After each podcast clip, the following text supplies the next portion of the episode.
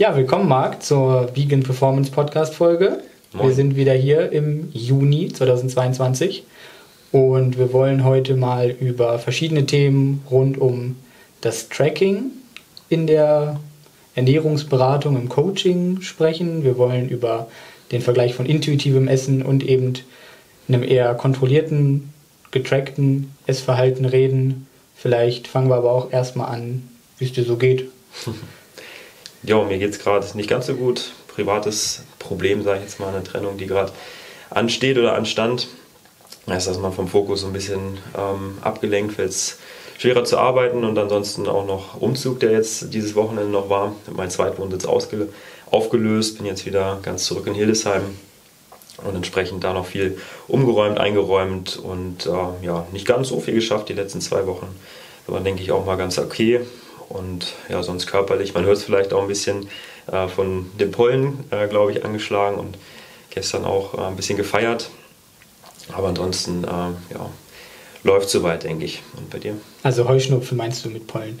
Ja, genau. Ja, wir haben beide Heuschnupfen und äh, ich bin ja auch im Garten äh, recht aktiv, so Hobbygärtnermäßig im Kleingarten und das ist schon eine Herausforderung und ich glaube, das ist ein gutes Beispiel dafür, dass eine vegane Ernährung nicht alles heilen kann. Nein. Weil es gibt tatsächlich sogar viele Leute, die ich gehört habe, die sagen, ja, durch vegane Ernährung ist mein Heuschnupfen besser geworden, ich habe weniger Autoimmunerkrankung XY mhm. und da müssen wir wirklich sagen, das hat eine ganz schwache Datengrundlage. Also das können mal so anekdotische Berichte sein, aber ja. wenn dir das so ergangen ist, dann freuen wir uns für dich. Aber bei uns hat das auf jeden Fall nichts gebracht und mit der Einstellung würde ich, glaube ich, keine vegane Ernährung anfangen. Nee. Dass man damit irgendwas in der Art verbessern kann. Kann ich anekdotisch auch nur sagen, von mir ist es tatsächlich sogar so, dass ich erst Heuschnupfen bekommen habe, wo ich mich vegan ernährt habe. Da habe ich auch wirklich sehr an mir gezweifelt oder an meiner anfänglichen Überzeugung äh, bezüglich des Gesundheitlichen. Ähm, ja, zumindest ist nicht schlimmer geworden, aber ja, vegane Ernährung oder Ernährung im Allgemeinen ist halt auch noch nicht alles, wenn es um Krankheit geht. Genau, also ich glaube nicht, dass eine vegane Ernährung jetzt Heuschnupfen auslöst. das hoffentlich auch nicht. ähm, aber ja, ist einfach keine, keine Heilmethode dafür, egal was andere sagen. Genau. Gut, dann lass uns mal ins Thema einsteigen, würde ich sagen. Wir haben uns vorgenommen, mal mit dem Tracking zu starten, das erstmal kurz zu definieren. Wie startet man ins Tracking, ins Kalorienzählen? Ähm, wie geht man da vor? Ja, letztlich ist ja Tracking das vordefinierte Aufschreiben von seiner Ernährung. Das gibt es ja schon recht lange. Ganz klassisch eben, dass man ein Ernährungstagebuch führt oder dass man einen Food Frequency Questionnaire meinetwegen ausfüllt oder eine Strichliste macht, ähm, wie viel mal pro Woche esse ich eine Portion Nutella oder einen Apfel oder so. Und dann wird das eben von Ernährungsfachkräften händisch äh, eingetragen. Du hast das ja, glaube ich, auch mal gemacht im Rahmen deiner Masterarbeit. Mhm, musste ich auch gerade dann denken, genau. In, äh, wie hieß das Programm? War das Prodi? Oh, nee, das war das DGE, DGE Expert heißt es, glaube ich. Ähm, das war, wie du es gesagt hast, mit Strichlisten tatsächlich und einem ja, dreiseitigen Dokument, ähm, wo man dann die einzelnen Lebensmittel wirklich mit Häufigkeit pro Woche ähm, innerhalb von sieben Tagen, die man eintragen sollte, dann angegeben hat und das wurde dann ausgewertet mit dem Programm eben von der DGE, mit der Software. Genau, und das ist dann eben nur für einen definierten Zeitraum, vielleicht zwei Tage in der Woche, eins am Wochenende oder so ähnlich. Und im Zuge der Digitalisierung, im Zuge der Apps ist es quasi dann auch möglich, das selber zu machen, dass man also selber vereinfacht gesagt jede Mahlzeit, die man so isst, jedes Gramm, was man so isst, äh, aufzuschreiben, beziehungsweise in eine App dann einzutragen. Es gibt da diverse Anbieter. Ich persönlich habe da mit 16 Jahren mit FDDB angefangen, kenne auch Leute, die das immer noch benutzen. Aktuell unser Favorite ist, glaube ich, MyFitnessPal, ist auch, glaube ich, so mit einer der größten. Dann gibt es noch ja. andere wie Yazio zum Beispiel. Also da werden wir heute auch nochmal kurz drüber sprechen. Und ja, vereinfacht gesagt, schreibt man wirklich alles genau auf, was man so isst, trägt es ein und die App gibt einem dann Werte für Kalorien, für Proteine, für Kohlenhydrate, für Fett teilweise auch für Mikronährstoffe oder sowas wie Ballaststoffe. Und da ist dann aber die Frage, wie genau das ist. Klingt, kann ich mir vorstellen, jetzt für unsere ZuhörerInnen auf Anhieb vielleicht ein bisschen aufwendig mit dem Tracking, aber auf diese Risiken nutzen, äh, Risiken und ähm, Chancen werden wir auch nochmal drauf eingehen, äh, zu einem späteren, späteren Zeitpunkt. Ähm, was mich jetzt noch oder ich glaube die ZuhörerInnen auch interessieren würde, wie macht man das denn genau? Wie berechnet man denn die Kalorien zum Beispiel dann, die man ja, essen sollte?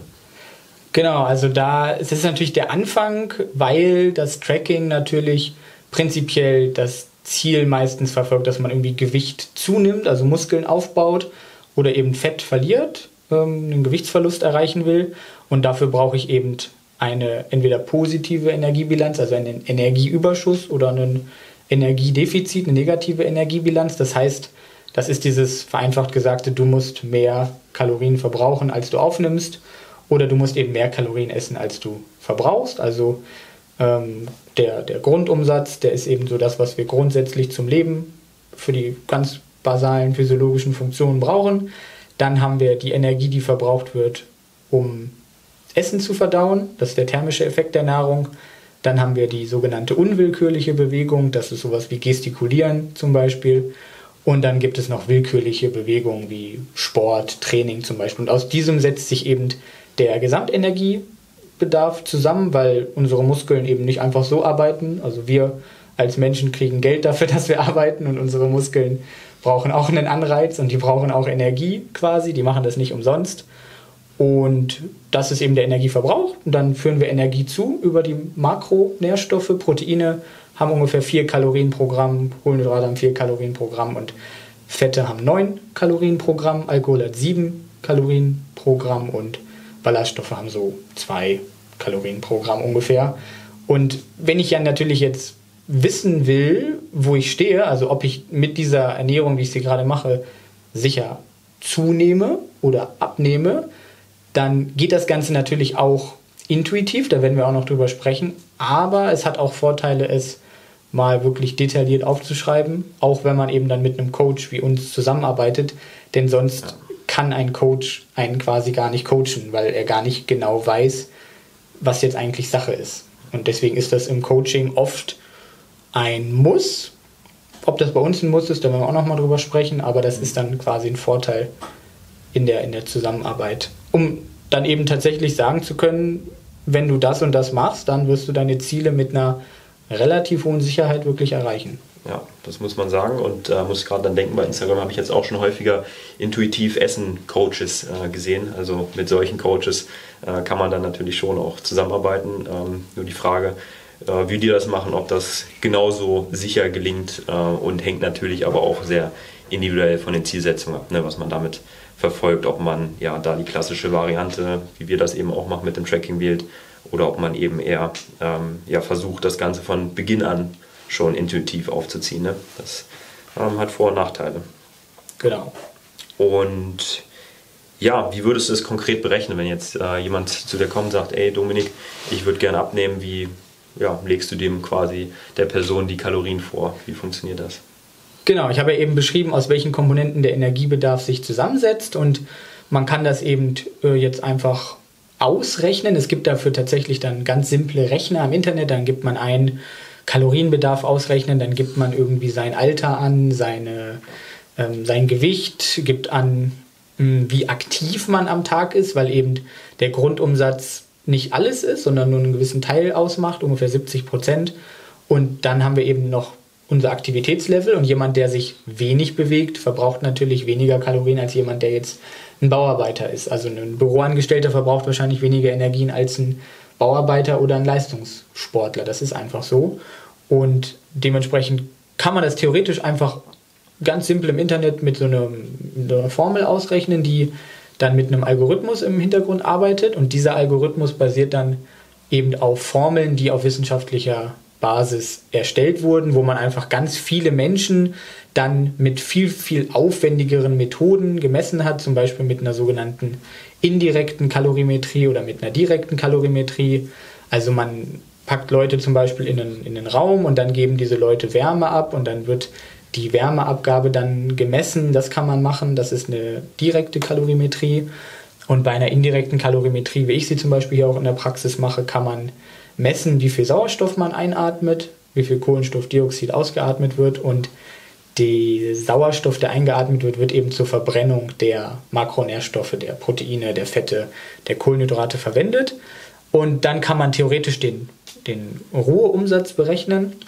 Und weil es eben aber ja nicht alles ist, kommt danach noch der sogenannte Aktivitätsfaktor dazu. Und da gibt es sogenannte PAL-Werte, Physical Activity Level Werte, die man ähm, feststellen kann. Und das läuft bei mir in der Praxis so, dass ich eine Excel-Tabelle habe und dann frage ich die Person, wie viele Stunden schläfst du zum Beispiel? Und dann sagt die Person acht Stunden, dann trage ich das ein und dann würde quasi der Grundumsatz, der eben auch mit einer Formel durchaus äh, berechnet werden kann, der würde dann mal 0,95 für diese acht Stunden gerechnet werden. Und dann kann man noch fragen, wie ist dein Berufsalltag? Dann sagt mir die Person, ja, ich bin Schreibtischtäter, dann bin ich acht Stunden am Büro, im Büro am Sitzen, dann ist das ein PAL-Wert oder ein Multiplikationsfaktor von 1,2.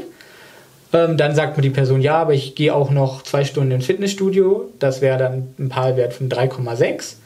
Und wenn ich dann 24 Stunden zu füllen habe, dann würde quasi am Ende, wenn ich sage, die Person schläft acht Stunden, sie arbeitet acht Stunden, sie verbringt zwei Stunden im Fitnessstudio, eine Stunde fährt sie hin zur Arbeit, eine Stunde fährt sie zurück, und vier Stunden verdattelt sie meinetwegen noch auf dem Sofa oder so abends, Netflix schauen oder so, dann kommt quasi ein Gesamtpalwert raus. Und dann kann man jetzt, sage ich mal, wenn man relativ inaktiv ist, sagen, da kommt ein Palwert von 1,3 raus. Und dann würde ich den Grundumsatz mit diesem Palwert von 1,3 multiplizieren und hätte dann quasi den ähm, Kalorienbedarf. Also da könnte man dann ungefähr sagen, wenn die Person so ist, dann wird sie weder abnehmen noch zunehmen. Und man kann das jetzt auch noch aufwendiger machen, dann macht man es nicht nur für einen Durchschnittstag, sondern dann macht man es für, für jeden Tag. Wenn jetzt eine Person sagt, ja, an dem einen Tag mache ich aber mehr Sport als an dem anderen, dann kann man das noch ein bisschen intensiver machen. Und das ist jetzt einfach ein sehr ja, umfangreicher Prozess, wie wir es dann im Coaching machen. Wenn man es ohne Coach machen will, dann müsste man tatsächlich einfach erstmal den Grundumsatz mit einem Internetrechner herausfinden und dann gibt es auch einen Rechner, der fragt einen dann, wie aktiv sind Sie? Und dann sagt man, ja, ich bin moderat aktiv. Mhm. Also ich bin Büroangestellter, der dann auch mal Fahrrad fährt oder so. Und dann hat das Programm im Hintergrund auch einen PAL-Wert von 1,4 meinetwegen und dann kommt eben dieser Kalorienbedarf raus. Also das, was wir ein bisschen aufwendiger, ein bisschen genauer berechnen können, kann ein Internetprogramm auch, ist dann entsprechend ein bisschen ungenauer wo du jetzt sagst, das ist ungenauer und jetzt vielleicht aber schneller zu machen, weißt du ungefähr, wie groß die Unterschiede sind zwischen dem Wert, den ich jetzt ausgespuckt kriege, zum Beispiel von MyFitnessPal, die Tracking-App, wo man das auch machen kann, versus eine detaillierte Auflistung, wie du es bei dir im Coaching machst, mit Excel-Werten, äh, wo du einzelne PAL-Werte als Durchschnittswert für den Tag äh, nimmst und auch noch eine Variante mit der indirekten Kalorimetrie. Das ist schon ein Unterschied manchmal von so 1 bis 200 Kalorien. Mhm. Und manchmal passt es aber auch erschreckend genau, dass quasi das mit dem einfacheren Weg im Internet wirklich sehr gut passt. Wo es natürlich dann schwierig wird, ist, wenn Umstände vorliegen, zum Beispiel eine Schilddrüsenunterfunktion, mhm. die natürlich ein Internetprogramm nicht drin hat im, im Algorithmus und wo dann zum Beispiel der Grundumsatz einfach niedriger ist, was ich dann nur in meiner Messung herausfinden kann. Auch bei diesen Messungen gibt es eine gewisse Fehlerwahrscheinlichkeit. Teilweise wird der Kalorienbedarf überschätzt, der Ruheumsatz, wenn die Leute hier mit dem Fahrrad gerade ankommen und dann ähm, quasi das Herz schneller schlägt, die Leute aufgeregt sind. Deswegen lasse ich sie dann meistens auch erstmal so ein bisschen runterkommen, ein bisschen ruhig atmen und dann erst nach ein paar Minuten wird die Messung gemacht mhm. oder man macht sie dann zweimal zum ja. Beispiel auch wo du das gerade angesprochen hast mit den ähm, Schilddrüsengeschichten, wenn jemand jetzt eine Schilddrüsenüber- oder Unterfunktion hat, äh, man hört ja immer mal wieder, ja, ich kann ja so viel essen, nehme nicht zu, ich kann äh, so wenig essen, wie ich will und ich nehme eher noch zu. Ähm, das sind ja immer wieder Sachen, die man so hört. Und das Dinge, die du in der Praxis wirklich äh, regelmäßig erlebst, dass Leute wirklich auf Basis ihrer ähm, Stoffwechselerkrankungen quasi mit dem Kalorienwert, was ihnen vorgegeben wird, auf Berechnungsgrundlage nichts anfangen können? Oder ist das wirklich die absolute Ausnahme, dass jemand deswegen die Ziele, die er hat, nicht erreicht? Das ist tatsächlich die absolute Ausnahme. Also viele denken, sie haben irgendwie eine Stoffwechselstörung oder sie, äh, ihr Stoffwechsel ist kaputt oder sie, sie haben einen langsamen Stoffwechsel in irgendeiner Form und das ist erstmal so ein generelles Missverständnis vom Thema Stoffwechsel, weil der Stoffwechsel beschreibt eigentlich alle Vorgänge im Körper und nicht nur den Kalorienverbrauch. Ähm, deswegen Stoffwechsel ist einfach alles und der Stoffwechsel kann gar nicht kaputt sein, weil sonst hätte man entweder eine schwere Erkrankung oder man wäre tot. Also ein gewisser Stoffwechsel findet halt immer statt und einen langsamen Stoffwechsel in dem Sinne gibt es ganz, ganz selten nur. Also die wirklich 90 Prozent der Leute, die das denken, wo ich dann eine Messung durchführe, da sagt die Messung, das ist völlig normal.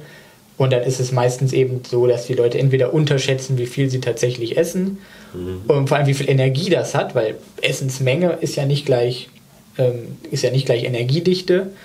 Äh, also ich kann ja einen Riesenberg Karotten essen, das hat dann vielleicht 150 Kalorien, also eine ganze große Salatschüssel voll Karotten meinetwegen, oder ich esse einfach äh, einen halben Donut, der genau dasselbe Kalorien hat. Ja. Da müssen wir nochmal einen separaten Podcast, ja, glaube ich, drüber machen.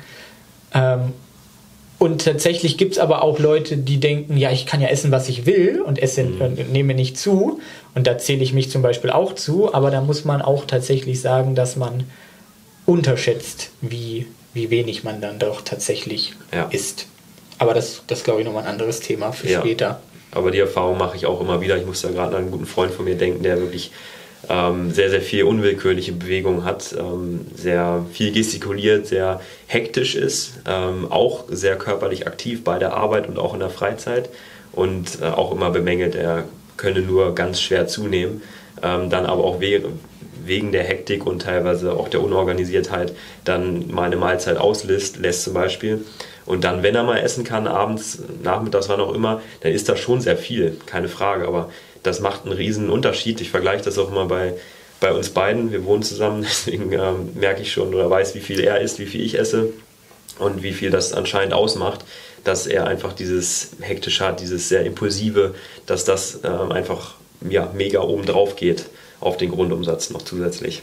Ja, vielleicht kurzes Praxisbeispiel. Ähm, gestern habe ich ungefähr 28.000 Schritte gemacht. Das ist nicht die Regel bei mir, aber das Sonst mit Hund sind das so 13.000 Schritte sonst im Durchschnitt, aber gestern waren es eben 28.000. Wir haben gestern normal gefrühstückt, ähm, ne, sage ich mal einfach ganz normal, wie wir es gemacht haben. Dann habe ich aber tatsächlich gar nichts richtig zum Mittag gegessen, sondern äh, dann haben wir einfach nur irgendwann nachmittags Kuchen gegessen und abends dann nochmal ähm, haben wir gegrillt. Das war aber auch ein großer Salat und halt so typische Fleischersatzwürstchen, sage ich jetzt einfach mal wo, wo jetzt auch nicht mega viel Kalorien drin sind, dann abends irgendwie nochmal äh, ein bisschen Wein getrunken und irgendwie so ein, so ein, so ein Riegel oder sowas gegessen. Und das ist einfach viel weniger, als ich sonst normalerweise esse, plus diese enorm hohe Schrittzahl. Für die, die es interessiert, ich habe gestern äh, Rasenkanten abgestochen und äh, versucht, das schön zu machen. Äh, wenn das eine Zeit lang nicht gemacht wurde, dann ist das extrem anstrengend. Und da habe ich einfach garantiert nicht so viel gegessen, wie ich hätte essen müssen. Und man könnte aber trotzdem jetzt denken, ja, ich habe Wein getrunken, ich habe äh, hier Schokoriegel gegessen und morgens auch irgendwie Croissant und, und noch ein Croissant und noch ein Brötchen. Also man, man überschätzt das, man unterschätzt es einfach wirklich ja. teilweise als Hardgainer, mhm. wie viel man äh, sich wirklich bewegt und wie wenig man dann im Verhältnis dazu isst. Ja, das erlebe ich auch immer wieder im Coaching, dass Leute das teilweise sehr unterschätzen, die eben zunehmen wollen. Das ist auch nochmal so ein ganz klassisches Ding und da kann eben Tracking äh, helfen. Das äh, haben wir aus eigener Erfahrung. Genau, also das, kann in, in, das kann in beiden Lagern helfen, weil man quasi, und da habe ich total viele, die einfach durch das Tracking einfach mal realisieren, dass hier mal ein bisschen Süßigkeit, da mal ein bisschen was essen, da noch mal ein bisschen Alkohol, wie, wie sehr sich das eigentlich aufsummiert. Und sobald sie das wirklich realisieren mit einer Zahl, ändern sie schon ihr Essverhalten, ja. lassen mal ein paar Sachen äh, dann weg, essen dann weniger Kalorien und nehmen dadurch allein schon ab. Ja. Ohne dass jetzt schon wirklich was an Beratung ja. und Coaching passiert ist, ja. Aber einfach nur durch dieses Klarwerden, wie viel man eigentlich dann zu sich nimmt, ähm, wird das schon ein bisschen eingeschränkt. Die Erfahrung habe ich auch immer wieder gemacht. Das Bewusstsein, was man dadurch bekommt, ist somit das Wichtigste eigentlich. Das Wissen ist dann on top, keine Frage, und hilft das Ganze vielleicht dann auch langfristig zu implementieren. Aber das, was man dadurch ähm, einem auffällt, wie man isst, wie viel man isst, Portionen, ob es jetzt zu viel oder zu wenig ist, äh, ist ja egal letztlich, aber man bekommt einfach viel mehr Klarheit über das eigene Essverhalten damit. Und andersrum ist es ja auch so, wenn ich jetzt relativ wenig esse in Wirklichkeit, aber denke, oh, ich esse ja so viel und man trackt dann und dann kommen dann irgendwie doch nochmal so zweieinhalbtausend Kalorien raus und man braucht aber vielleicht 3000 meinetwegen, äh, um, um zuzunehmen im Sinne von Muskelaufbau beim Kraftsport, dann weiß man halt auch, hm, irgendwie ist dann doch eine Mahlzeit vielleicht zu wenig. Ja. Da. Da erlebe ich auch immer wieder bei Frauen vor allen Dingen, dass man den Kalorienbedarf auch deutlich unterschätzt. Das hört man auch immer wieder, ja, als Frau in der Diät darfst nur 1200, 1400 Kalorien maximal zu dir nehmen und dann ähm, ja, kommt man vielleicht auch nicht dahin, wo man möchte, beziehungsweise hat dann immer wieder Schwierigkeiten mit Heißhunger und hat dann Tage, wo man komplett übers Ziel hinausschießt oder sich einfach gar nicht mehr bewegen möchte oder kann, weil man von den Kalorien so tief ist, dass man sich einfach nicht mehr gut fühlt, keinen Antrieb mehr hat. Das liegt aber auch an den Tracking-Apps dann teilweise, weil wenn man bei MyFitnessPal dann zum Beispiel gefragt wird, ja, möchten Sie jetzt moderat abnehmen oder möchten Sie schnell abnehmen, dann weiß man ja gar nicht, was geht denn jetzt einher mit einer schnellen Gewichtsabnahme? Weil natürlich will jeder schnell abnehmen, ist ja klar so. Wollen Sie ein bisschen Geld haben äh, als Gehalt oder wollen Sie viel Geld haben? Ja, ich nehme ein bisschen. Macht ja keiner. Genauso sagt ja keiner, ich will nur, ich, ich will langsam abnehmen, das reicht mir. Ich will nicht schnell abnehmen. Natürlich will jeder schnell abnehmen und dann brauche ich eben ein größeres Kaloriendefizit. Das äh, setzt, die App setzt dann letztlich nur das um, was man ihr sagt weil das eben ein Algorithmus ist, der das nicht nochmal hinterfragt. Und dann kommt man eben bei 1200 Kalorien raus als Frau, ähm, wo man eigentlich vielleicht schon mit 1600, oder wenn man noch ein bisschen mehr Sport macht, vielleicht auch sogar mit 1800 irgendwie prima klarkommen könnte. Ja, und das macht es dann auch dauerhaft wahrscheinlich schwieriger, das aufrechtzuerhalten und nicht äh, wieder davon wegzukommen, sich eingeschränkt zu fühlen, Hunger zu haben, antriebslos zu sein. Also vielleicht Stimmung. als kleine ähm, Einordnung. Es gibt Studien aus der Contest Prep beim Bodybuilding, wo dann wirklich die Frauen irgendwann den Körperfettanteil von 11% oder so haben. Und die sind am Ende ihres äh, Diätprozesses kurz vorm Wettkampf, wo natürlich dann auch ähm, der Stoffwechsel tatsächlich ein bisschen sich verlangsamt, einfach äh, dann aber nur akut, also nicht, nicht chronisch. Ne? Man kann jetzt nicht durch Jojo-Ernährung äh, den Stoffwechsel ruinieren oder so. Das, der geht immer wieder auf ein relativ normales Niveau zurück. Ähm, aber selbst da essen die Frauen um bei 11% Körperfett dann weiter abzunehmen, nochmal so ein paar Gramm, da essen sie vielleicht mal 1200 Kalorien. Mhm. Also das ist einfach sehr, sehr wenig und da wird es auch wirklich extrem schwer mit der adäquaten Proteinzufuhr, mit der Mikronährstoffzufuhr. Das ist, müssen wir auch nochmal drüber sprechen, aber das ist dann schon sehr, sehr schwierig. Und ich hatte zum Beispiel eine, die mich mal interviewt hat im Zuge ihrer Bachelorarbeit und die hat dann im Fitnessstudio einen, einen Minicut empfohlen bekommen. Minicut ist auch ein bisschen aggressiver vom, vom mhm. Cut her, also da ist das Kaloriendefizit dann auch ein bisschen größer und die sollte dann tatsächlich auch einfach ähm, 1200 Kalorien essen oder so, aber dafür 300 Gramm Proteine aufnehmen. Und wenn man jetzt ausrechnet, 300 Gramm Proteine mal 4 Kalorien, dann hätte sie nur Proteine essen dürfen. Das heißt, der, der, die Person, die ihr diesen Rat gegeben hat, hatte überhaupt gar keine Ahnung, was sie eigentlich erzählt.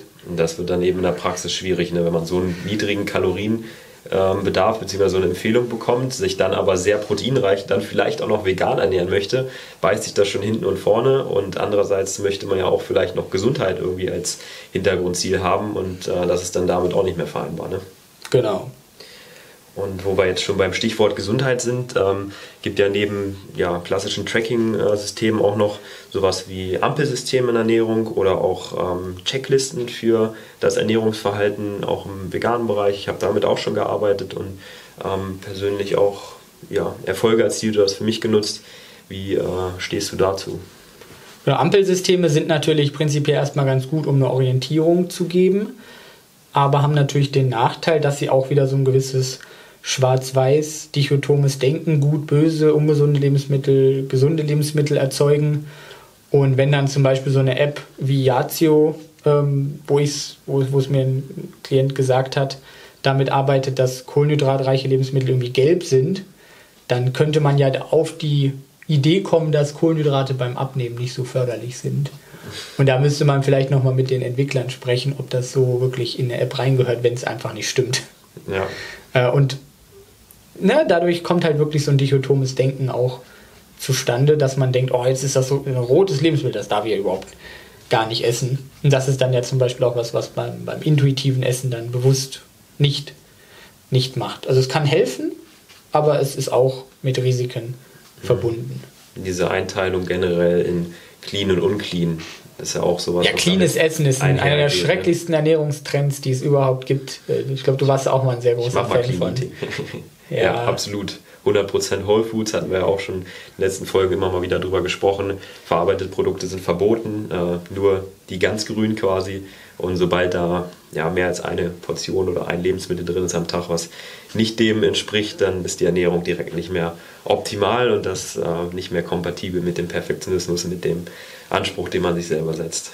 Ja, da gibt es eben dann auch tatsächlich einen Namen für, das nennt sich dann eben äh, Rigid Dietary Restraint, also ist Englisch, dass man einfach ein sehr äh, restriktives Essverhalten hat. Also ich darf keine Schokolade essen, ich darf das Lebensmittel XY nicht essen, ich darf keine Cola trinken, was auch immer, ich darf keinen Alkohol trinken, auch im Fitnessbereich ja sehr mhm. weit verbreitet. Und da zeigen einfach die Studien, dass das im Vergleich zu einem flexiblen Essverhalten einfach äh, mit schlechteren Ergebnissen einhergeht, weil man einfach durch dieses Schwarz-Weiß-Denken dann doch wieder eher abbricht, das Ganze, eher dann in eine Überkompensation kommt. Also dann isst man eine Woche lang gar keine Schokolade und dann haut man sich aber die Schokoladenportionen von, von einer Woche kombiniert quasi in einer Sitzung rein ähm, und ist auch psychologisch dann einfach nicht wirklich sinnvoll, sich da so zu restriktieren, weil man einfach dann auf so einen langen Prozess, wie der Abnehmprozess eben ist, oder auch der Zunehmprozess, dann eben keinen Bock, ja. keinen Bock hat. Ja, verständlich, ne? Wir hatten ja jetzt schon ähm, ein paar Mal kurz das Thema intuitives Essen äh, angerissen. Ähm, für die, die es vielleicht jetzt noch nicht wissen, ähm, dass wir das nochmal definieren. Wie würdest du intuitives Essen erklären in einem oder mehreren Sätzen, kurzen Sätzen? Ja, also da gibt es tatsächlich von der amerikanischen Academy of Nutrition and Dietetics eine, eine, eine Tabelle, eine Übersicht, wo man das quasi sehen kann. Und da steht jetzt sowas wie, ähm, schätze deinen Hunger. Also ich muss das jetzt quasi simultan übersetzen, deswegen schätze deinen Hunger, also höre einfach äh, auf deine biologischen Hungersignale. Ähm, also wenn du wirklich Hunger hast, dann dann, dann isst quasi. Dann äh, respektiere deine, deine Sättigung, also hör einfach auf zu essen, wenn du dich satt fühlst. Da gibt es ja auch dieses schöne Sprichwort oder dieses schöne 80% hm, voll, äh, wenn man das erste Mal aufstößt.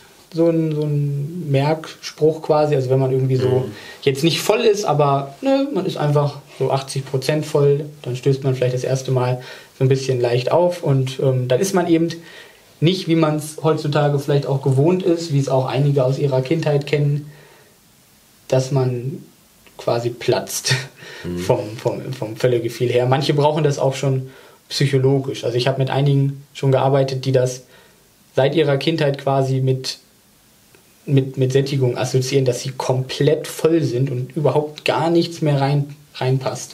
Nach dem Weihnachtsessen zwei Stunden erstmal auf dem Sofa liegen. Nicht ja, ja, genau. Und das, und, und, das will man einfach nicht. Also quasi ja, aufhören, wenn man denkt, okay, das, jetzt habe ich keinen Hunger mehr. Dann ähm, geht es darum, dass man so eine ja, Diät im Sinne von äh, Abnehmen, Mentalität ablegt, also sowohl ähm, vom Verhalten her als auch von der psychischen Einstellung her sollte man nicht versuchen, das Gewicht in irgendeiner Form zu erhöhen oder zu verringern. Und da gibt es zum Beispiel auch ein, ein Missverständnis, wo ich mich dann wirklich frage, wo intuitive Essenscoaches dann überhaupt reinpassen, weil per Definition, sobald ich versuche, das Gewicht einer Person oder mein eigenes Gewicht zu erhöhen oder zu senken, ist es kein intuitives Essen mehr.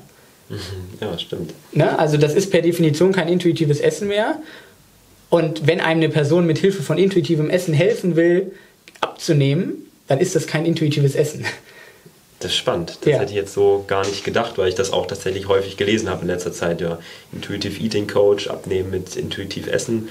Ähm, ja, hast ja eigentlich recht, weil genau. das würde ja dem widersprechen, wenn man ja. das so per Definition sieht. Allerdings kann man wahrscheinlich auch kritisieren, die meisten Leute haben sich dann vorher sehr ähm, unbewusst wahrscheinlich auch ernährt und dadurch, dass sie sich dann deutlich bewusster wahrscheinlich auch ernähren. Ja, wenn das ein Nebeneffekt ist, ist das ja passiv. Das, das, heißt, es ist nicht bewusst, sondern es ist dann ein, ein, ein Nebeneffekt. einfach. Mhm. Ne? Dann steht hier noch, ähm, kein Essen oder keine Nahrungsmittel sind verboten. Man soll die Lebensmittel essen, die man ähm, sich wünscht, die man essen möchte, be bezogen auf die Hungergef aufs Hungergefühl, ähm, auf die Sättigungssignale. Ähm, dann eben auch keine, keine Regeln beim Essen, also keine, keine Sachen wie ich muss jetzt in diesem Essen äh, das Daily Dozen abchecken, sondern ich muss, muss keinen Salat da reintun, ich muss da keine Hülsenfrüchte reintun, ich muss da kein gar nichts reintun. Also ne, auch ein Ampelsystem passt überhaupt nicht ins, ins intuitive Essen quasi rein. Ja. Ähm, und dann steht hier natürlich auch noch, dass man kein emotionales Essen mhm. machen soll, weil ne, wenn man eben nach dem Hungergefühl isst, dann hat man eben nicht zu essen, wenn man keinen Hunger hat, sondern wenn man eben dann isst, weil man ähm, irgendwie emotionale Probleme damit lösen möchte oder damit irgendwie als Coping-Strategie arbeitet, dann ist das nicht im Sinne des intuitiven Essens. Dann ähm, respektiere deinen Körper, also dein Körper verdient es mit Würde und Respekt behandelt zu werden, egal wie du aussiehst. Also egal, ähm, ob du jetzt übergewichtig bist, ob du ein bisschen mehr Bauchfett hast oder ein bisschen dickeren Hintern, dünne Arme, dicke Arme, dünne Waden, dicke Waden, was auch immer.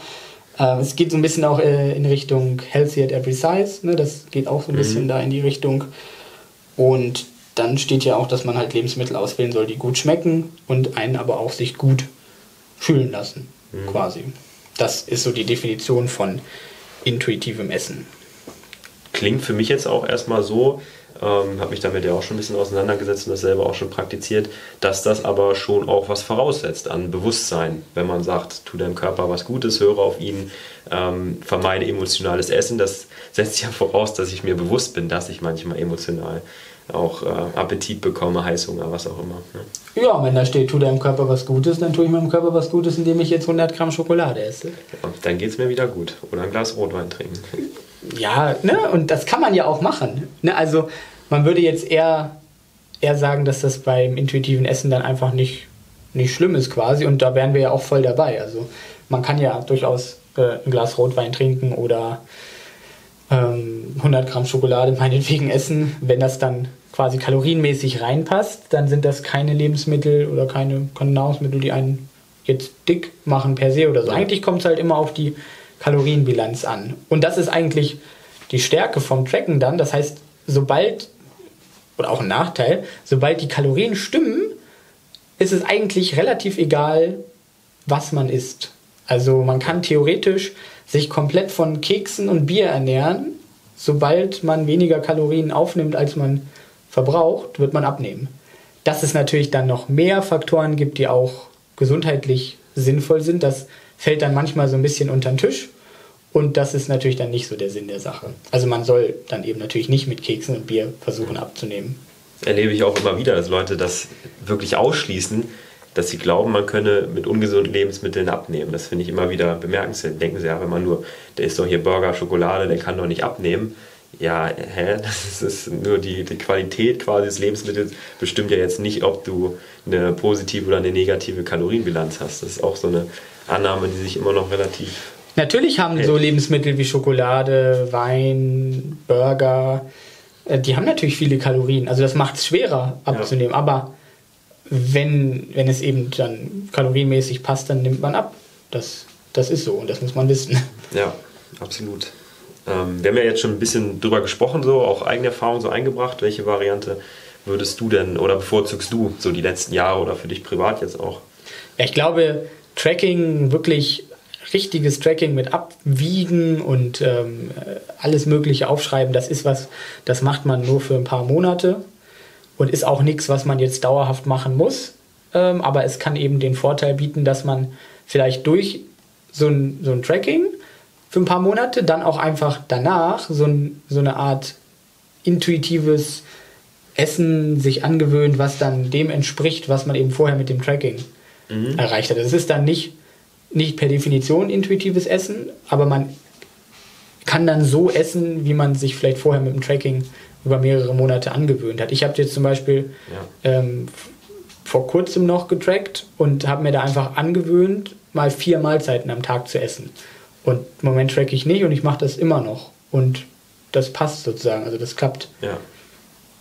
Das heißt, du hast immer mal wieder so wechselnde Phasen auch aus Tracking und intuitivem Essen, ähm, so dass du dir quasi die Vorteile von beidem so holst. Ja, intuitiv ist es nicht. Ich, äh, wie gesagt, deswegen habe ich gesagt, es ist nicht intuitiv, weil okay.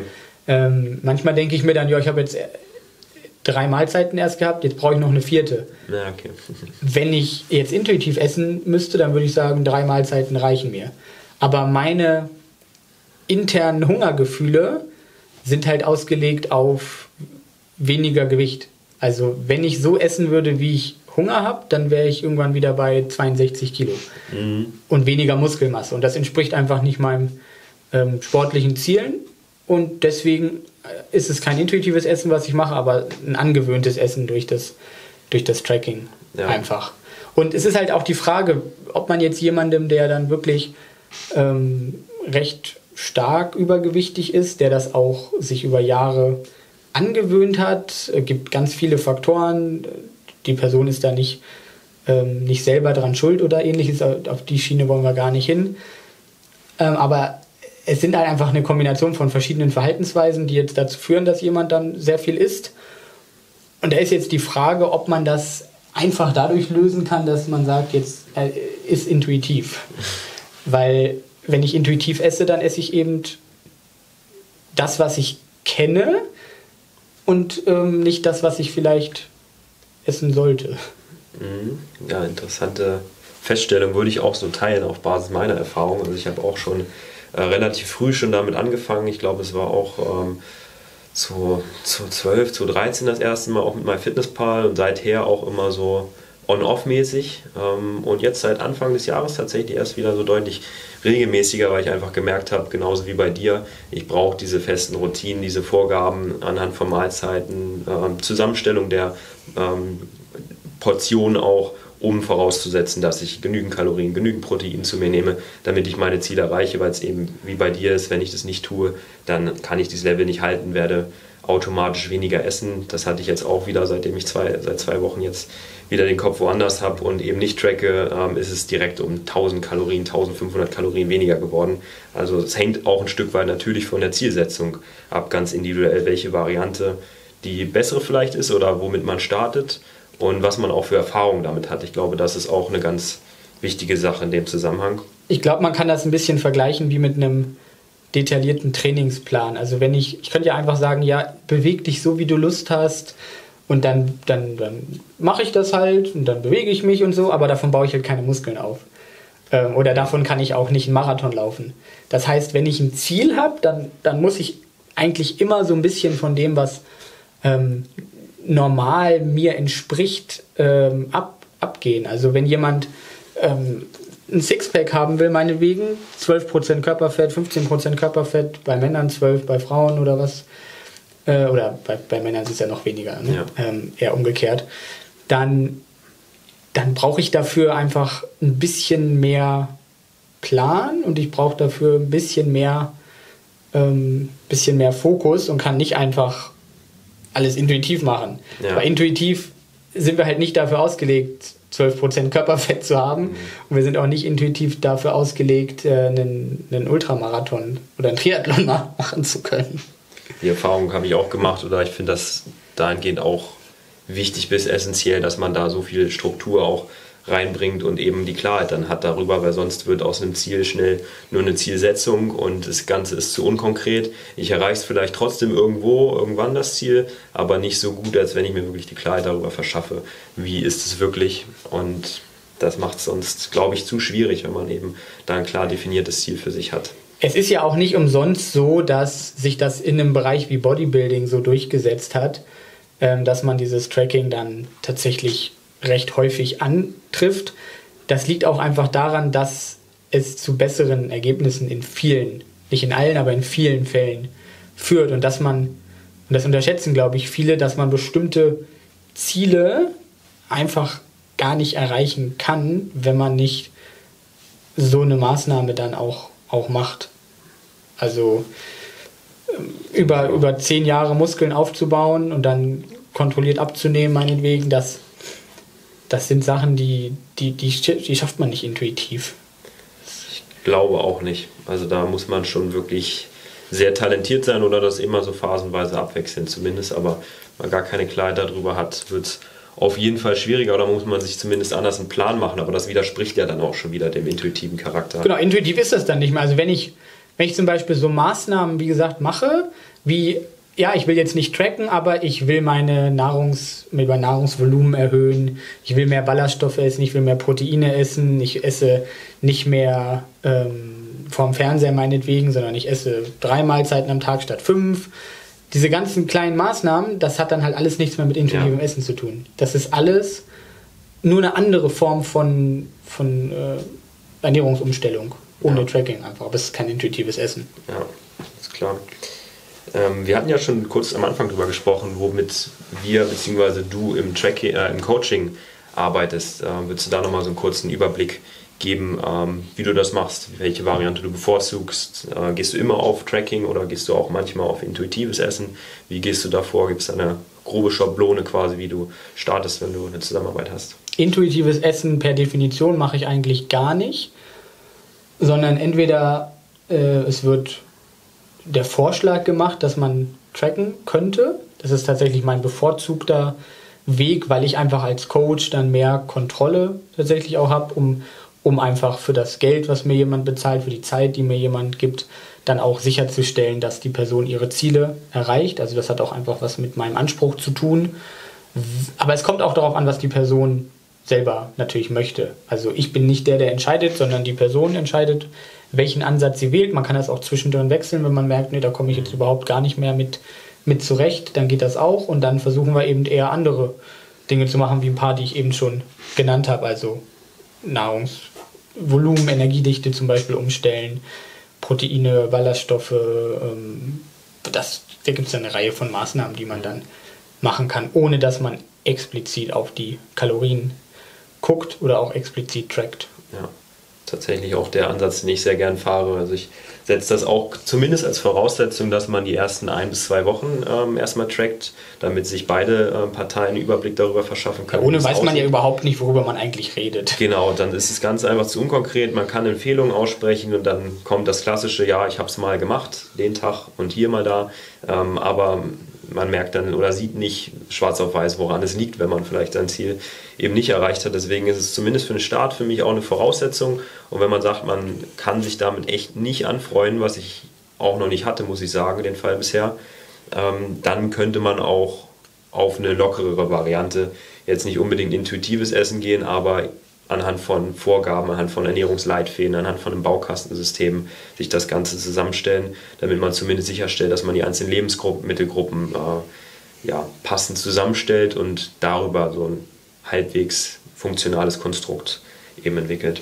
Ich finde, das ist auch wieder ganz gut zu vergleichen mit dem äh, Training, weil wir, wir schreiben ja auch Trainingspläne und natürlich kann ich auch einfach ins Fitnessstudio gehen, dann gehe ich an random an sechs, sieben Maschinen, habe vielleicht mal gelesen, oh, man soll drei Sätze machen, dann mache ich da meine, oh, zehn Wiederholungen wären gut, dann mache ich meine zehn Wiederholungen ähm, und das mache ich jetzt dreimal die Woche. Das ist natürlich okay und das führt auch erstmal vielleicht zu einem Erfolg, aber ich habe zumindest den Anspruch, wenn jemand zu uns kommt und dann Geld bezahlt, dass er dann eben natürlich auch mehr bekommt. Ja. Und das beinhaltet dann eben einfach ein genaues Abschätzen der Übungen, welche Übung kommt zuerst, welche kommen ja. danach, äh, wie, wie ist der Aufbau insgesamt, ähm, wie viel Wiederholungen sollte man vom Muskelversagen entfernt bleiben, wie viele Sätze werden gemacht, wie viele Wiederholungen werden gemacht. Ähm, da gibt es ganz viele Dinge, die in so eine Trainingsplanung mit einfließen können und das muss man vielleicht nicht machen, aber es führt halt zu besseren Erfolgen. Das ist vielleicht auch ein anderes Beispiel noch, meine, ähm, ich kenne ich kenn mehrere Leute, die wollen gar nicht nach Rezept kochen. Mhm. Und das geht. Also man kann auch ohne Rezept backen. Aber nur wenn man weiß, was man zumindest beachten muss. Ja. Weil, und auch man kann auch nur kochen ohne Rezept. Sonst packe ich da halt, was weiß ich, beim Backen irgendwie drei Tütchen Backpulver rein und ein Kilo Zucker und dann nur 100, Milli äh, 100 Gramm Mehl und dann noch 10 Eier, weil ich habe ja keinen Plan. Mhm. Ähm, und dann schmeckt es halt scheiße. Als ein spannender Punkt würdest du sagen, dass deswegen Tracking und nach Rezept kochen und essen äh, Hand in Hand geht oder dass man es schon auch voneinander trennen kann, weil das ist eine Sache, die ich eigentlich so für mich praktiziere oder auch so Lehre im Coaching so behandle, keine festen Ernährungspläne, keine ähm, Rezeptvorgaben, aber trotzdem eben das Tracking. Ich habe tatsächlich erlebt, dass Leute, die überhaupt nichts mit dem Tracken anfangen können, auch eher nicht nach Rezept kochen wollen. Mhm. Also und umgekehrt? Das, und umgekehrt, genau. Also, Spannend. Ähm, ich bin zum Beispiel auch jemand, der dann eher wirklich nach Rezept kocht, weil ich dann halt weiß, dass es am Ende gut wird. Und wenn ich tracke, dann weiß ich auch, ne, da erreiche ich mein Ziel. Das ist so ein bisschen stressfreier für mich. Und mhm. für andere ist es stressig, nach Rezept zu kochen, weil oh, brauche ich noch einen Teelöffel Oregano. Aber wenn der nicht drin ist, dann schmeckt man es vielleicht nicht. Ähm, und ne, manche müssen auch dann nicht tracken. Ja. Ja, das ist immer ein spannender Punkt an der Stelle, weil ich da, wie gesagt, den Ansatz ohne Rezepte im Wesentlichen fahre. Aber viele denken, das würde jetzt vielleicht Hand in Hand gehen, wenn wir sagen, wir tracken in der Zusammenarbeit, dass dann auch ein fester Ernährungsplan, feste Rezepte Voraussetzung dafür wären. Aber das ist jetzt nicht unbedingt der Fall. Das kann individuell von Nutzen sein oder bevorzugt sein, aber ist jetzt keine Bedingung dafür, dass man seine Kalorien trackt. Ne? Genau, also feste Ernährungspläne verwende ich zum Beispiel auch gar nicht. Also erstmal ist das super viel, ist das super viel Arbeit für, für einen Coach und der Mehrwert für den, für den Coachee ist quasi da, aber sobald man ja aufhört damit, kann die Person natürlich die Sachen, die man vorher äh, als Plan gegeben hat, weiterführen. Aber im Endeffekt hat man vielleicht kaum was gelernt. Ich arbeite mit meinen Coaches eher daran, wie man selber ähm, sich die Lebensmittel, äh, die, die Mahlzeiten dann quasi zusammenstellt. Mhm, ja. Also feste Ernährungspläne gibt es eigentlich bei mir kaum. Wenn das jemand haben will, dann kriegt er das auch. Ich betone aber immer, was es eben für Vor- und Nachteile hat. Ja. Und meistens wollte es dann keiner. Und dann habe ich von abgeraten, nein, ähm, habe ich ausgeredet. Ausgeredet, zu viel Aufwand für einen Coach. Das war. nee, aber das, das ist schon, ist schon sinnvoller, wenn ja. die Personen wirklich was, was lernen. Weil das denke ich auch. Ist wie beim Tracking. Man macht das ja nicht ewig. Man ist auch nicht ewig im Coaching. Sondern man soll ja dann befähigt werden, das nach dem Coaching selber mhm. weiter zu, weiterzusetzen. Deswegen finde ich auch cool. Ich gebe gerne ein paar Rezepte raus für bestimmte Mahlzeiten, die benötigt werden. Ich habe die Erfahrung gemacht, die meisten haben so eine Vorliebe, was Frühstück angeht, sind eher die Brotfans oder die Müsli-Fans, so, das jetzt mal so grob einzuteilen. Und danach wird es dann schon schwieriger, so, was esse ich mittags, was esse ich abends. Das heißt, da gebe ich gerne auch äh, Inputs, Input in Form von Rezepten, ähm, auch nicht nur eigene Rezepte. Kein Thema, ja, mache ich auch. Ähm, dann aber schon so auch nur als Vorlage dafür, so hey, guck, so kann man es machen. Ähm, oft sind die Rezepte aber auch nicht unbedingt so, wie ich es empfehlen würde, sondern nur als Inspiration jetzt für die einzelnen Lebensmittel und was man miteinander kombinieren kann. Und dass man das als Basis dafür nimmt, selber zu lernen, wie man seine Mahlzeiten zusammenstellen kann, welche Lebensmittel man verwenden kann, was einem schmeckt, sich dann nochmal neu kennenzulernen auch. Ja, es gibt ja zum Beispiel auch Studien dazu, dass sobald man in der Ernährungsberatung ähm, jemandem zum Beispiel vorschlägt, ja, wir sollten mal mehr Obst essen, essen Sie doch mal einen Apfel. Man hat eine Person vor sich, die mag keine Äpfel, dann ist sie gleich weniger bereit, ja. das zu machen. Natürlich könnte man jetzt abstrahieren und denken, ja Mensch, ja gut, wenn du keinen Apfel magst, dann ist halt eine Birne oder ein Pfirsich oder eine Pflaume oder was auch immer, aber es ist gleich diese negative Assoziation da und dadurch sinkt gleich die Wahrscheinlichkeit, dass man das äh, überhaupt umsetzt.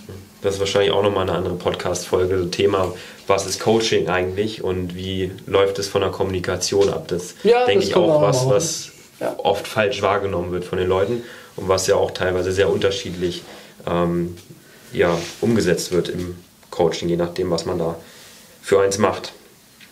Gut, ich hätte noch eine Abschlusssache für uns auf der Agenda. Wir haben es, ähm, glaube ich, schon relativ gut so angerissen. Ähm, Risiken und Vorteile beider Varianten. Ähm, ganz explizit würde ich da nochmal auf das Thema Tracking und Nachteile vielleicht jetzt so mittel- und langfristig eingehen wollen, wenn du jetzt nicht sagst, du hast im Intuitiven auch noch so viele Sachen, die du noch mitgeben wollen würdest.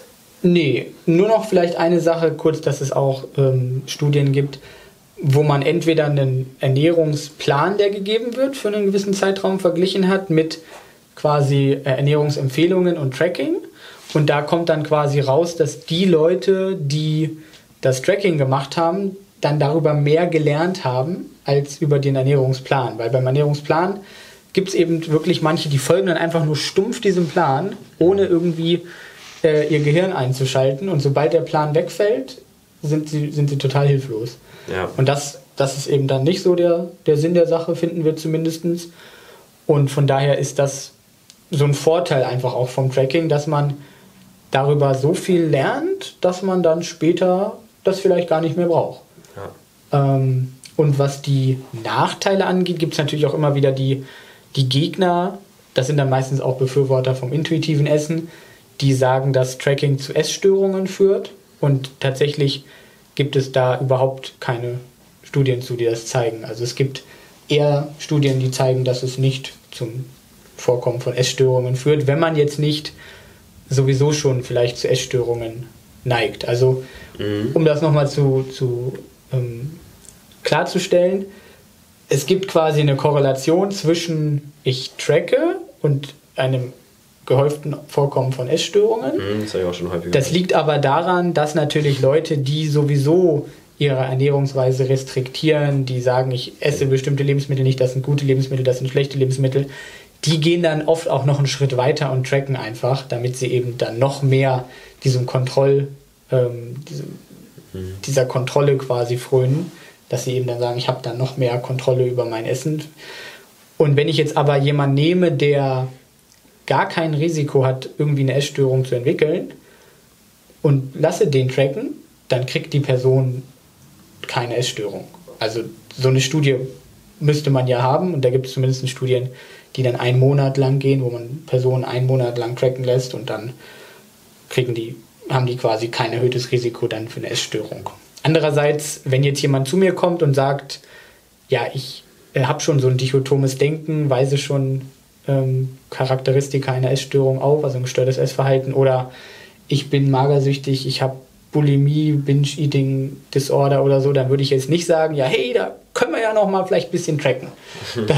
Das, ist auch nicht so die gute Idee wahrscheinlich. Also auch wenn es keine Studien gibt dazu, die das dann zeigen, dass das schlecht wäre, das ja, bietet sich einfach dann auch nicht an, mhm. dass man mit, mit so jemandem dann gleich einfach auch noch trackt. Also sofern da keine ähm, Erkrankungen vorliegen, was das Essverhalten angeht, ähm, ist man da eigentlich mit dem Tracking auf der sicheren Seite, kann man sagen. Genau, so könnte man das, so könnte man das wahrscheinlich sagen. Und wer was anderes behauptet, der muss halt handfeste Studien liefern, finde ich. Weil sonst gilt eben die Nullhypothese, dass erstmal etwas keinen Effekt hat. Mhm.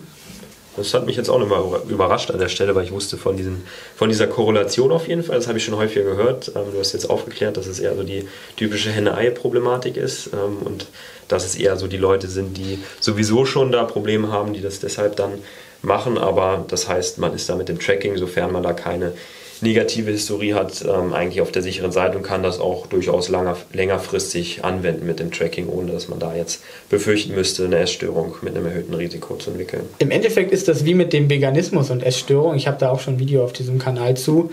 Es gibt eben vermehrt Menschen, die äh, sich vegan ernähren und eine Essstörung aufweisen. Also es gibt ein gehäuftes Auftreten von Essstörungen bei vegan lebenden mhm. Menschen. Und das liegt aber nicht daran, dass eine vegane Ernährung zu Essstörungen führt, sondern es liegt einfach daran, dass Menschen, die sich äh, sowieso schon, oder die sowieso schon restriktiv essen, dann einfach das als scheinbar eine gute Idee empfinden würden, dann auch noch die bösen Milchprodukte, das böse mhm. Fleisch, böse Milch und den bösen Käse und die Eier wegzulassen.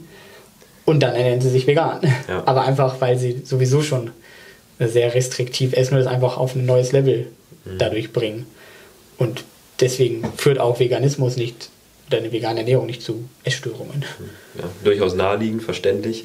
Ähm, aber auch nochmal ein guter Punkt an der Stelle. Ja, das ist eben, ne, ich, ich, es gibt Studien, die zeigen das, aber das sind halt Querschnittstudien und ähm, deswegen einfach gucken, was für eine Studie hat man da vor sich und nicht einfach nachplappern. Ja, ja das neigen ja die meisten, wenn man das einmal liest. einige, einige. Direkt äh, die selbsterfüllende Prophezeiung. Ich habe es mal gelesen und deswegen muss es so sein.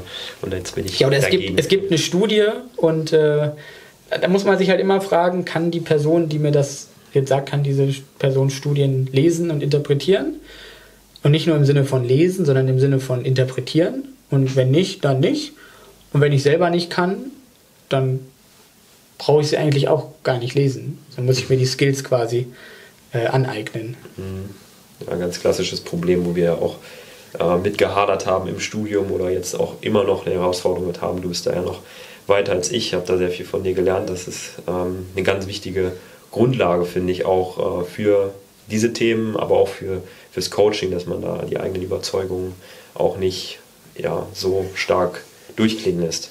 Do your own research. Bitte nicht. Also entweder wenn du dein own Research machen willst, dann weiß auch, wie man Research liest. Äh, also eigne dir die Skills dafür an. Und wenn nicht, dann mach's nicht. Dann lieber Unterstützung holen.